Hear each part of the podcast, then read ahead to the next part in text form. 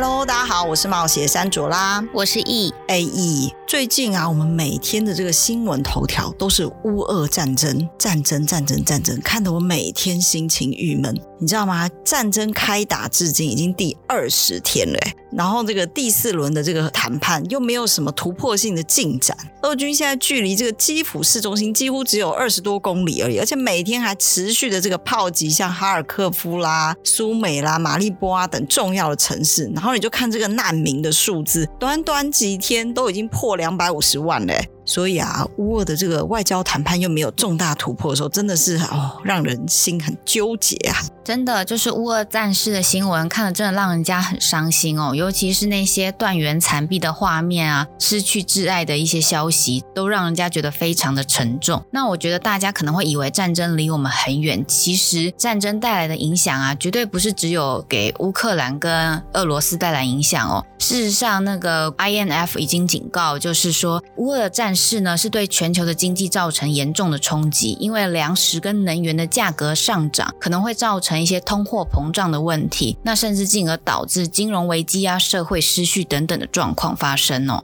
对啊，而且这个战争爆发开始的时候啊，我们在这个乌克兰的侨民安危其实就一直被大家关注着。从二月二十四啊，我们盘点战争爆发开始的第一天，台湾就开始进行这个撤侨行动的准备了。那尽管这个战争时期啊，发生各种这个意料之外的这种突发状况啊，可是很幸运的是，最后啊，在这个三月三号，也就是战争爆发的第八天，台湾的国人呢就成功这个五十五位的这个旅乌的侨民就圆满的撤出，那最后是剩下一位这个台湾的公民，他自愿留在乌克兰的境内，因为他就是表达他的安全是无虑的。可是啊，我们看到就是这段期间啊，这个空袭不断啊，枪林弹雨的过程啊，真的是险象环生，生死在一瞬间呢。大家可能不知道啊，这一次啊，专责推广这个对外贸易工作的外贸协会基辅台贸中心，在这次乌克兰的撤侨当中扮演非常关键的角色，也可以说是这次成功撤侨的这个灵魂人物。所以啊，我们今天特别邀请到外贸协会的董事长 James 来跟我们说明这次乌克兰撤侨事件的这个来龙龙去脉。那我们开始之前呢，让我们先欢迎一下 James。各位听众朋友，大家好，我是外贸协会董事长黄志芳 James。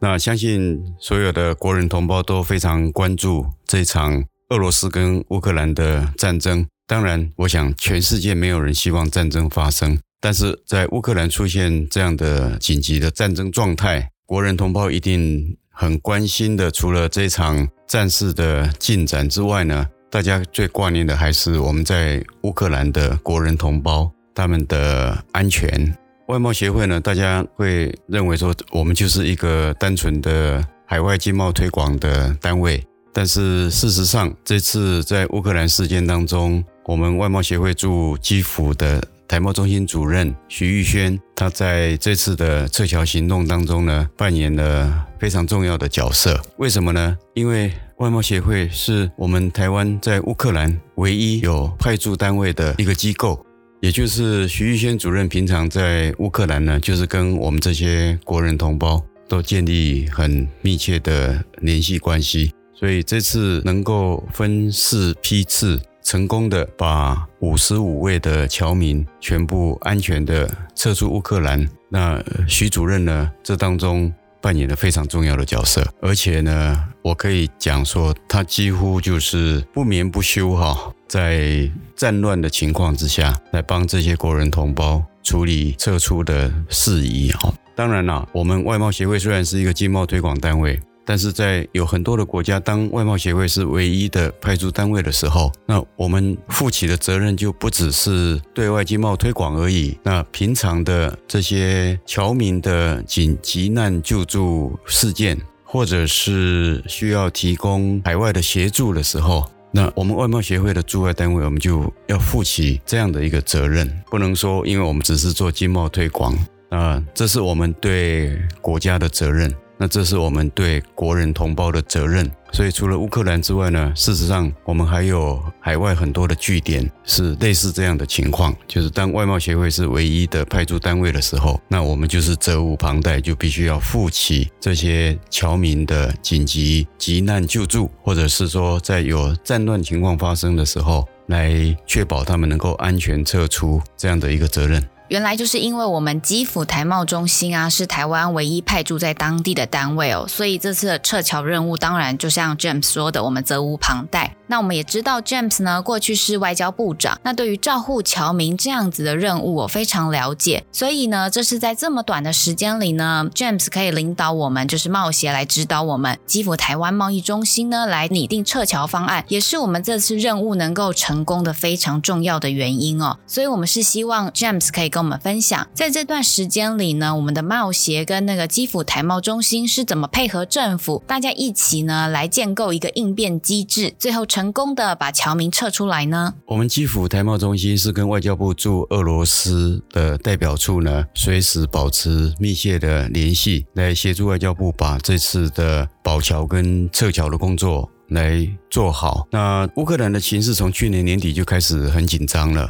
所以那时候开始呢，我们就要在基辅台贸中心的徐玉轩主任就要拟定第一个侨民的联络计划。所以徐主任呢，他很快的呢就做了一个 Google 表单，把在乌克兰的所有的侨民全部掌握了他们的联络资讯，然后从那时候开始，他每天跟他们所有的侨民一定要联络一次。那第二个就是我们请他要拟定应变计划，万一战事真的爆发的时候，那他应该怎么样的撤侨？但徐主任当然也跟外交部驻俄罗斯代表处也随时保持密切联系，随时在讨论用什么样的应变计划跟撤侨的计划，能够顺利的执行撤侨的任务。那我们也提供了很多资讯，包括我们动员冒险在欧洲的各个办事处都提供像交通工具，还有飞航的班次，有从乌克兰有哪些的航班。可以撤离到欧洲邻近的这些国家等等这些的资讯给徐玉轩主任来转发给这些侨民，所以整个的应变计划呢早就已经拟定好了。所以在战事爆发之前，战争是在二月二十四号爆发的，但是二月十五号的时候，当时情势已经蛮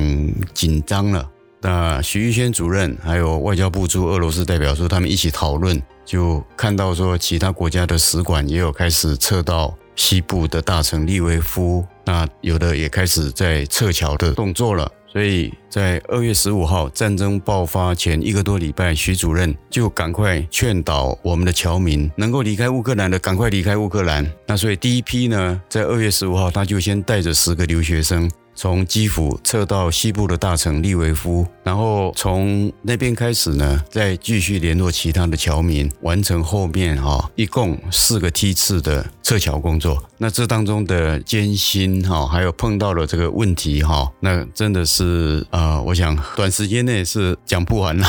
是，所以这样听 James 的分享啊，其实发觉到真的外贸协会的这个机动性跟布局跟准备，其实真的是很提前在进行。尤其是这段期间，我们听到就是在驻地的业者啊，其实他们自己当地的经理可能都还没有这么高的警觉性哈。所以我们看到这一次可以成功的撤侨，其实基辅台贸中心在很早的时候就开始部署这个紧急的备案工作。那这次的关键人物呢，就是台贸中心的主任呢，真的是徐轩主任，真的蛮。蛮厉害的，兵荒马乱之下，他可以把事情做得这么有条理。那我们是不是可以请 James 帮我们介绍一下这次撤侨的这个幕后工程，让大家认识一下他？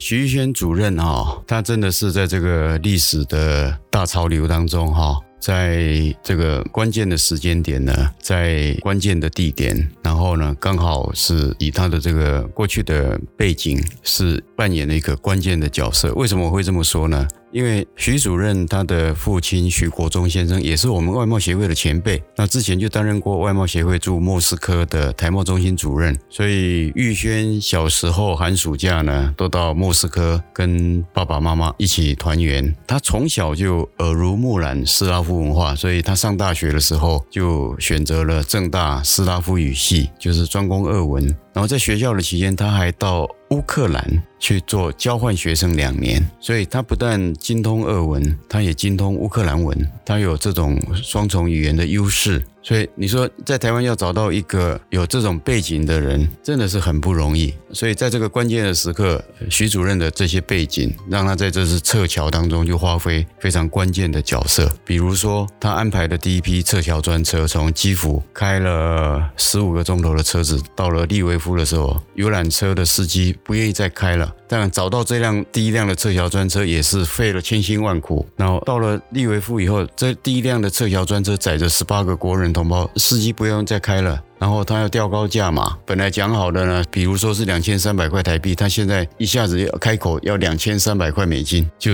差了三十倍的价钱。那因为徐主任有这种乌克兰的这个背景哈，所以他就是发挥对乌克兰的这个了解，当场跟他沟通、谈判、协调，好说歹说，到最后让游览车司机愿意继续的把我们的侨民开到波兰，安全的送到波兰去。等等等等，那像第二批是徐主任自己开着他的公务车，带着六个国人同胞撤到斯洛伐克去。第三批的撤侨专车呢，是在乌东地区，有乌东、乌克兰中部这些地区有很多国人呢。他们本来认为说战争情况不会那么严重，所以他们也没有撤离的打算。等到战事逼近，战火已经打到他们的城市的时候，开始慌张了。他们觉得，因为战火已经打过来了，他们几乎已经没有。逃离战区的这个管道了，所以那时候徐主任变成他们唯一的一个依靠。那徐主任每天就跟这个在乌克兰中部、乌克兰东部还没有撤出的这些国人，每天用耐加油打气。而这些国人有的时候看到战火逼近，已经感到绝望了，因为已经没有逃离的工具了。徐主任每天都跟他们讲同样一句话。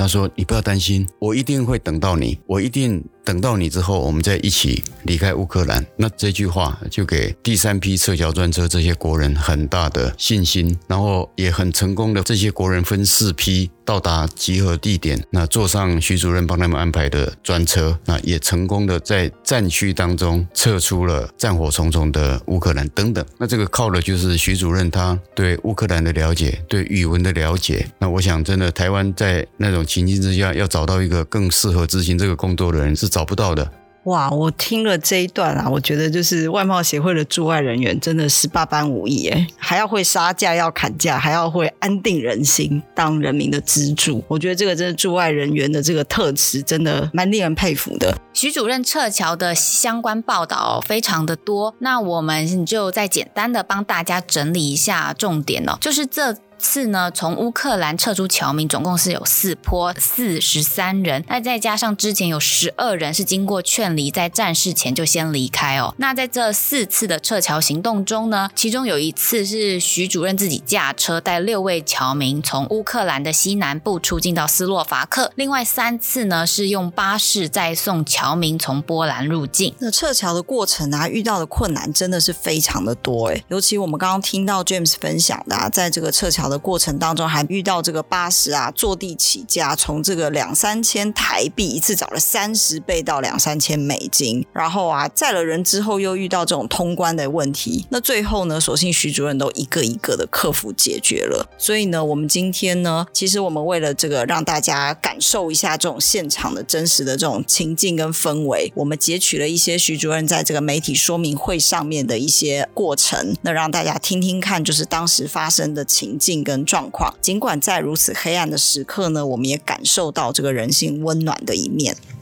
我所在的利维夫，因为也开始有越来越频繁的空袭警报，还有郊区都有轰炸了，所以我大概就把当时和我在一起的台湾人，我自己开着车就载他们开始往南边走。我记得是一个礼拜六的早上八点出发，我们想说下午应该就可以抵达了，结果我们到半夜大概十二点多、十一二点，我们还在。开那个非常漆黑的山路，这样大概是我记得应该是十二点多一点左右到达那个地方乌日霍尔的这个城市。我一开始跟他们说法，我还是说我还想去载其他的人，所以我就请他们先去排队，因为海关你可以透过车辆的方式或者透过步行的方式去排队。那因为那个是山区了，所以当时我印象中温度大概也是零下吧。那我想一想，我觉得现在这个情况，天气这么冷，那那些在排队的侨民，特别是还有是带小朋友的，这恐怕不是办法。我还是自己开车，请他们全部都上我的车，我们用车子来排吧。我先想办法载他们出去。那是不是还有可能回来载其他人出去？那就再说，先把这一组人，特别是有小朋友的载出去这样子。我们开始排队之后呢，发现这个队伍是非常的长，然后完全没有在移动。我们大概第一天的时间，我们排了二十四小时，大概只前进了一公里，那也没有地方住宿，也没有地方休息，所以我们四个人都是在车上，大概睡了两天的时间，排了四十个小时。才成功出境到斯洛伐克。我们排到隔天白天的时候呢，就开始有附近的店家，他们会开始煮一些热食，然后分给所有正在排队的人。后来边境那边也开始有很多的，应该是 NGO 的团体，他们会一台一台车会开始发给你面包啊、食物啊，或者是。靠近边境那里有好几个帐篷在煮热食，都可以去领这样子。所以整个过程可以看到，确实是我我自己也没有想过有一天我会我也成为难民。徐主任的这段分享哦，有说自己要躲空袭啊，也说自己没有想到自己有一天会变成难民。其实这些话听了，我真的心里非常的难过。那对于乌克兰的人们在经历这样的事情，我也感到非常的伤心。另外一方面，我也觉得很感动，因为徐主任是自己载着侨民离。离开，而且原本他的计划是要回去载其他人，只是因为天气真的太冷了，排队通关又很久，那尤其小朋友是没有办法耐得住这样子的情况，所以他才改变他的计划，留下来陪大家用车子一起排队。那同时，他也继续联系我们第二台巴士撤侨。对呀，真的是很多事情计划赶不上变化，尤其在战争的当下，我相信很多事情其实是很混乱的。那徐主任能够这个临危不乱啊，他除了自身的安全之外，他还要做出很多临时性的一些调配的调整，显示他做事情应该是真的是很有弹性，而且是很沉得住气的、很沉稳的一个人。那呃，没有说因为这个战事而失去他的理智的判断。徐主任除了这个思绪很清晰之外啊，配合情。是做了很多的调整应变，他同时啊，其实也是一个非常温暖的人，是支持这个侨民的一个很重要的一个力量。二月十号，俄罗斯和白罗斯开始联合军演。那二月十一号呢，我收集的那个表单开始把大家建立一个所有在乌克兰台湾人的群组。那也是同日，二月十一号、十二号开始，我和驻俄罗斯代表处的秘书就开始每一天联系所有这三十几位当时所知道的三十几位国人。在这个过程当中，事实上还有非常多的国人可能会在过程发生当中，随着战事发展，会开始拨打我们中心的电话。当时二月二十四号开战之后，很快的，特别是在东部地区，第二大城哈尔科夫，还有南部赫尔松、尼可拉耶夫这些地方，被俄军攻陷，或是俄军的坦克已经开到城市里面。但是因为种种原因，我们国人因为工作的关系，因为亲友的关系，还滞留在这些地方。所以当时这个是我们最担心。我大概在二月中开始，每天和这些国人联系，其实可以感受到，特别是在东部和南部滞留的国人，他们心情的转变。一开始其实是还期待着。可以被撤离，可以被救出来，到后来慢慢的开始绝望，甚至有一些非常他非常不忍的，甚至可以开始跟我道别，觉得说好像没有机会了，俄军已经都包围。从徐主任的分享啊，我们可以知道啊，其实这段时间这个撤侨的准备。应该是很早就已经开始了，要先这个收集在乌克兰的国人的相关的资讯啊，然后每天跟侨民定期的在他们的 WhatsApp 的群组里面做联系啊，甚至有时候徐主任会直接跟他们通电话，跟他们保证说，哎，不要担心，我一定会等你，等到大家都到了以后再一起走，每天重复这种信心喊话哈，我相信这些话对于当时还在乌克兰的东部跟南部那个炮击很严重的城市的国人来说，真的是一个很重要的支持的力量，相信自己不会被抛下，然后最后才能够很幸运的这个突破重围。那到这个中部的集合地点乌曼来跟大家共同搭上第二台专车。徐主任不只是提供保证而已，而且他也真的让这个第二台车成功的出发。徐主任除了是关心我们的国人之外呢，他在乌克兰也有同事跟朋友，他对他们也同样的非常的关心。我们来听听看他所认识的乌克兰人最新的状况。我自己是从学生阶段就在这边念书，一直到现在十几年，但他很感恩能够再回来这边工作，在这边生活。我自己分享一个故事，我有一个朋友，他是在基辅大学教书的教授，他在大概二十年前，他就去过台湾，在师大学中文。本来呢，他是在今年的春季，他申请了台湾的这个外交部的台湾奖助金，是要来台湾访问研究的。那因为战事发生了，他就没有办法过来了。我前几天跟他联系，他给我回复，我念给大家听。他说我已经被征召进乌克兰防卫军了，我哪里都不会去，乌克兰就是我的家。我也跟我的孩子讲，假设我们和俄罗斯终须避不了一战，那我希望他是结束在我这一代。我认识的很多乌克兰人，他们都决定留在乌克兰，甚至留在基辅，因为他们认为他们走的话，就没有人来捍卫他们自己这个家园。来到波兰，进到华沙之后，只知道自己自己现在是安全的，只是会还是会每一天都忍不住的一直去关切所有在乌克兰朋友。事实上，我在这边还会接到很多朋友，他们要开始往西逃，或者是往波兰、往欧洲逃。那我也是尽我所能的方式去帮他们寻找联系或者是协助。徐主任分享的故事，我真的是差点要掉眼泪了，就是连我这个陌生人都快哭了。我可以想象，徐主任作为这些乌克兰人的朋友，他的心情啊，是真的非常的沉重，所以他也是非常在意这些朋友，希望他们能够平安哦。他也是提供了很多自己可以做的资源、自己的帮助来协助哦。那其实我觉得徐主任在这段期间呢，真的面临很多心理上、情绪上的考验，要为了台桥啊，为了他的朋友啊担心奔走。那他在台湾的家人，他的母亲呢，也是很为他烦恼。就只能这个事情一直发展嘛，特别是前几个礼拜，常常他会台北时间凌晨的时间都还会一直传讯息给我啊，或者是叫我要赶快要注意自己的安全呢。确实是蛮蛮困难、蛮蛮纠结的啦。就是说，一方面你知道，特别是像那些在基辅的，可能是来做代孕的人，他们对乌克兰也是完全不了解，也没有任何的联系或是亲友。那我知道。我在乌克兰境内，我可能就是他们唯一的支柱或唯一有可能逃离的方式。所以，一方面你会觉得蛮对不起家人，就是会让家人很担心这样子；但是一方面你也知道，某些人可能就真的只能靠你们这样子。所以，一直都是个蛮蛮挣扎的过程。